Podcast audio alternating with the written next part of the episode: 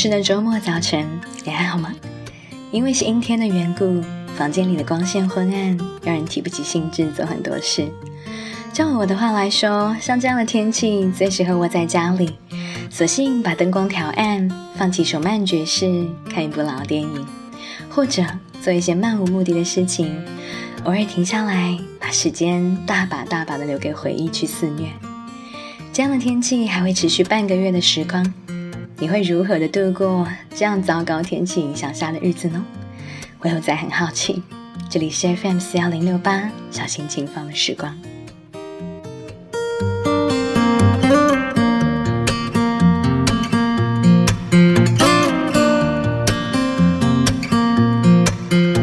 有的人会选择去旅行，彻底的离开这个阴阴郁郁、湿湿漉漉的城市，出走大半个月再回来。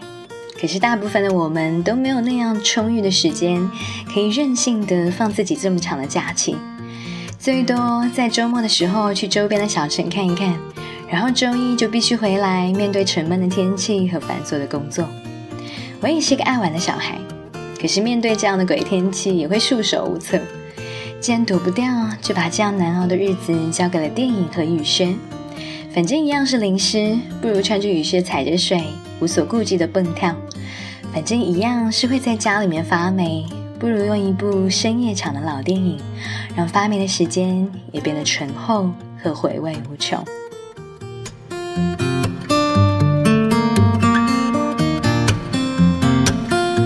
上周五，新一期的《变形金刚》上映，满心欢喜的跑去，却不幸落得了失望的结局。和我一同去看的朋友，在一大堆的吐槽之后，推荐了我另一部最近上映的电影。这部电影有一个很费解、很拗口的名字，叫做《冈仁波齐》。刚一说出感受，就被朋友嘲笑说：“不懂了吧？这是一座山的名字。这这座山是西藏的神山。你知道冈仁波齐吗？”听到后是心生敬畏，还是像我一样傻乎乎的一脸蒙圈？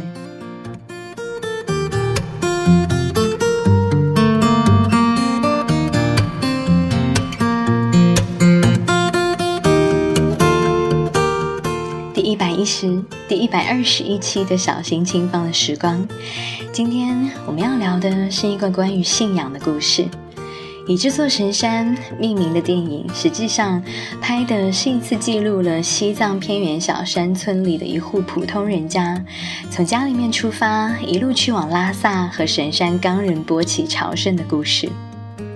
我一直以为那个走七到八步就要全身伏地磕长头，并且要这样一路走两千多公里的朝圣之旅，只存在于小说和人们的描述中，从来都不知道，原来这样让我无法想象的旅程可以发生的如此平常，不会认为因为任何糟糕的天气、险恶的地势。甚至是一个一新生儿的出生和家里年迈的老人去世，这样被我们平常人认为是天大的事情，而因此中断或者停止，这需要多么诚挚的一颗心才可以做到这一点呢？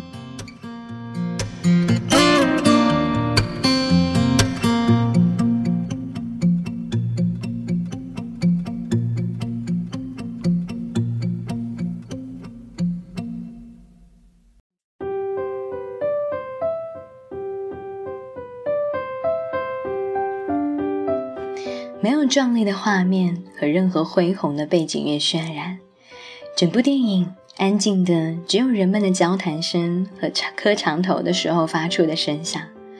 可是，在整部别人看起来甚至有些沉闷的电影中，我几度难以置信的落泪。看完后，我就立刻决定，就算顶着牙疼，撇开屋子里让人烦闷不安的空气，也要带你一起穿越千万里。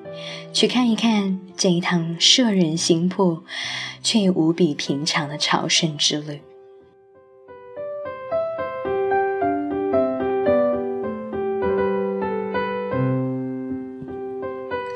如果你许了个愿，请按照你许愿的步伐走。十一个人，两千五百公里，一年的时间，走过了一条朝圣之路。这条路似乎离我们很远。高原上执着的坚持与大部分人的日常无关，这条路又似乎离我们很近，每个人都在生活中跋涉，坚守过一日又一日，去往内心最渴望的方向。通过电影《冈仁波齐》，你能看见的是自己心中的那条路。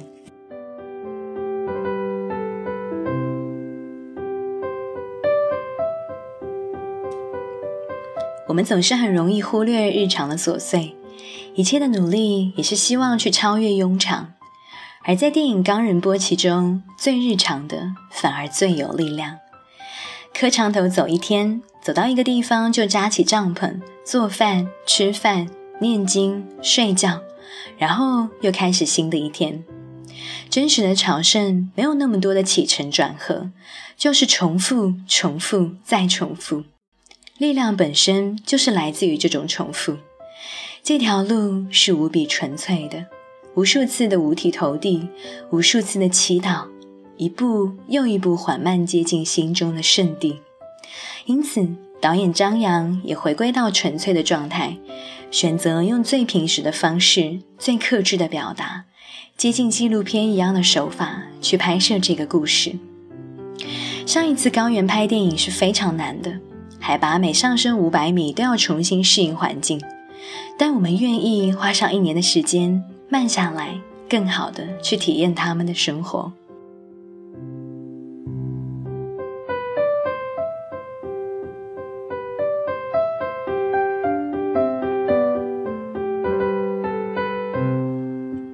没有规定好的剧本，整个剧组就像一个车队在旅行的状态，一边旅行一边拍电影。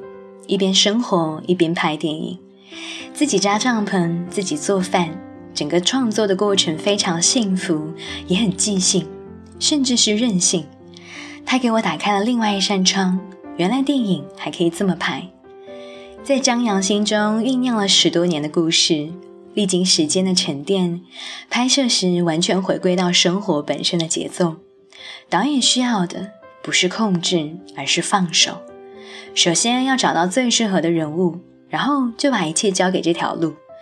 所有的演员都是以真实的身份参与拍摄，领队、老人、小孩、孕妇、年轻人、屠夫，抱着各自的目的踏上了朝圣之旅。他们演绎的所有的故事，也都是这条路上真实发生过的：车祸、受伤、出生，乃至死亡。这中间最打动人的是微小的生活细节。磕长头的人不会因为水坑或者是落石而停下，却会在俯下身的瞬间，轻轻的挪走，轻轻的挪走一只小虫。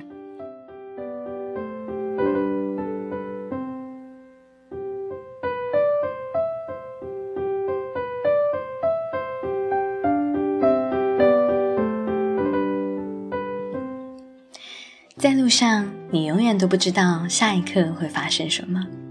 你不用着急，如果拍到一定程度不知道该怎么拍，我们就住在这个地方等几天，停下来去看看其他在朝圣的人，可能又发现了一些新的故事，再开始我们的拍摄，非常自由的创作方式。而在看似随意的拍摄日程背后，又是难以想象的坚持。摄制组陪陪伴着朝圣的队伍，用脚步去丈量过整个春夏与秋冬，从海拔两千米到海拔六千六百五十六米，从偏远的小村子到拉萨，再到神山冈仁波齐，这是一条有魔力的路，你走过了，它就长在你的心里。有人说，朝圣是为了让人看见自己的渺小。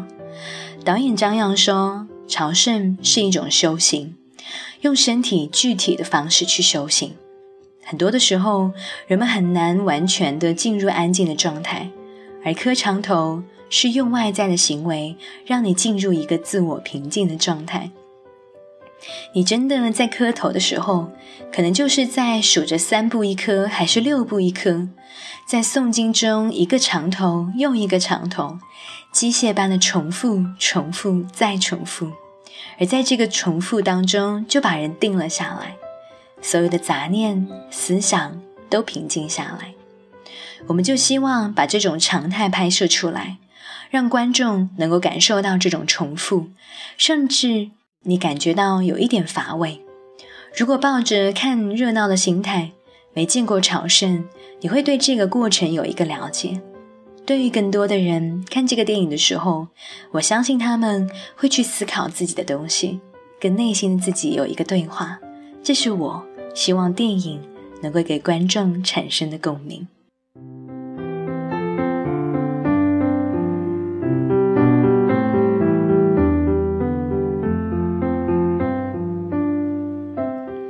在朝圣路上，也许你走一天什么都不会发生；如果你一路走到底，又像是过了整整一生。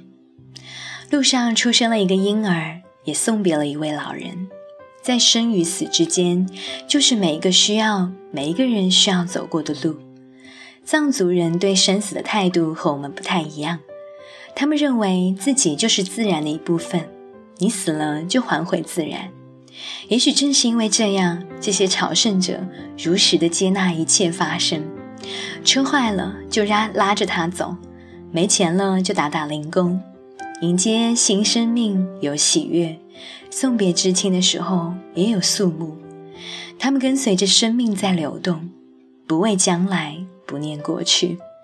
其实我们也一样，每个人都在追寻，每个人都在路上。我们在年轻的时候很难一下子把人生的困惑都想明白，当我现在这个阶段，也都依然在寻找，不只是电影，更多是对生活的认识。为了更加接近自己，张扬导演把家搬到了大理，主动的远离北京这个中心，到大理过一种没事儿干的生活，写写剧本，认识新的朋友。有一年，干脆就当起了客栈的老板。那儿的生活节奏非常慢，大家也没有具体的目标，非要挣多少钱。每个人都有自己的小工作，可能他在城市里一个了不得的高管，但是在这儿就是做做一就是做一个手工业者，也许做面包或者做别的，回到了一种非常接地气的生活状态，真实的去生活，去关注吃喝拉撒睡所有的生活细节，慢慢的。这部分生活就生出了许多新的创作灵感，变成了新的电影。在北京这样的环境下，离生活本身反而越来越远，所有的东西都像是空中楼阁。而在大理，你马上就会进入到生活的状态，很具象的人和事，所有的东西都变得有意思起来。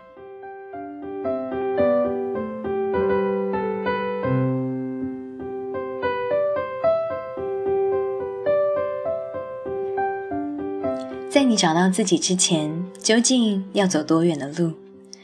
一个人的生命中，如果有一样东西能让你向往，让你满怀诚挚，让你像个朝圣一般不惜一切去追寻，那么你是幸运的。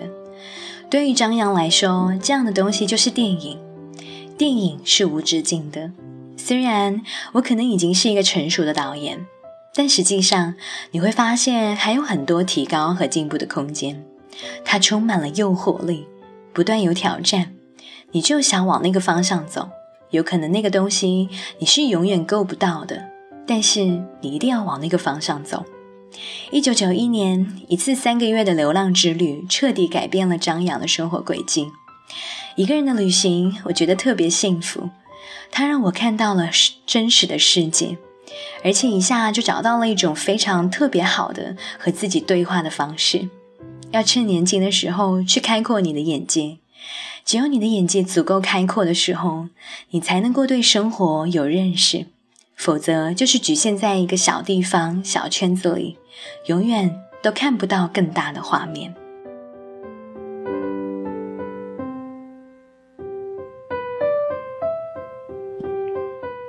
一个人能不能迅速的找到自己，有些东西可以去捕捉。但是人真的不断的在变，你需要做的就是一路去经历、去寻找。我们走过的路、看过的风景、听过的音乐、见过的人，不一定直接会发生什么作用，但是他们都会融在你的生命里，影响你看世界的角度。最终的最终，他们会引领你，以最真实的方式看见自己。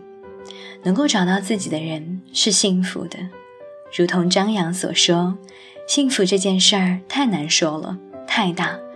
如果你一直在做自己，做自己喜欢的工作，过自己想过的生活，我觉得这就是幸福。”